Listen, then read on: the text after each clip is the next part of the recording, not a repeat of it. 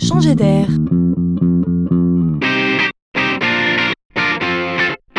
C'est la chronique de Laurent Collen.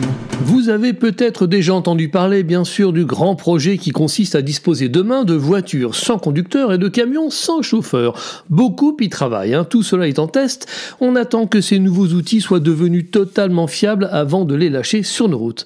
Alors en attendant, comme pour nous faire patienter, il est un sujet qui avance plus vite que les autres. C'est celui des chariots de manutention sans conducteur. Eh oui, parlons ici de chariots robots ou de chariots autonomes.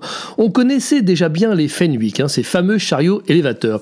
Il est probable que ces chariots ainsi robotisés, capables de déplacer cartons et palettes sans intervention humaine, vont révolutionner le monde de la logistique.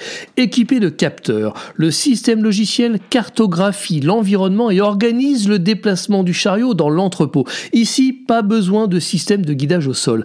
Un système de sécurité détecte les humains et toutes sortes d'obstacles dans un rayon de 360 degrés.